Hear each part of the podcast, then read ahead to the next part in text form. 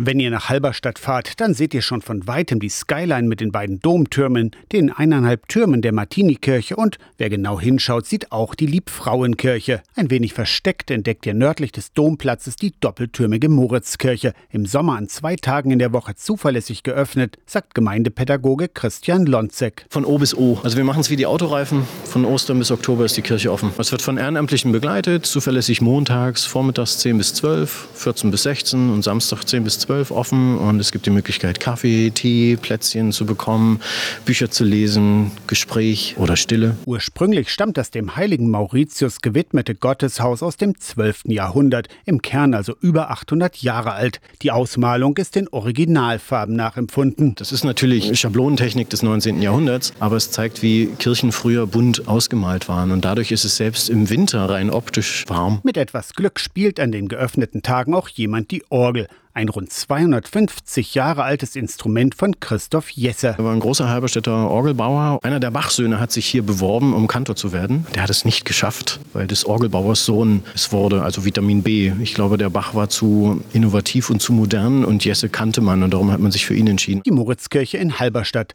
zuverlässig am Samstag und am Montag geöffnet. Aus der Kirchenredaktion Torsten Kessler, Radio SAW.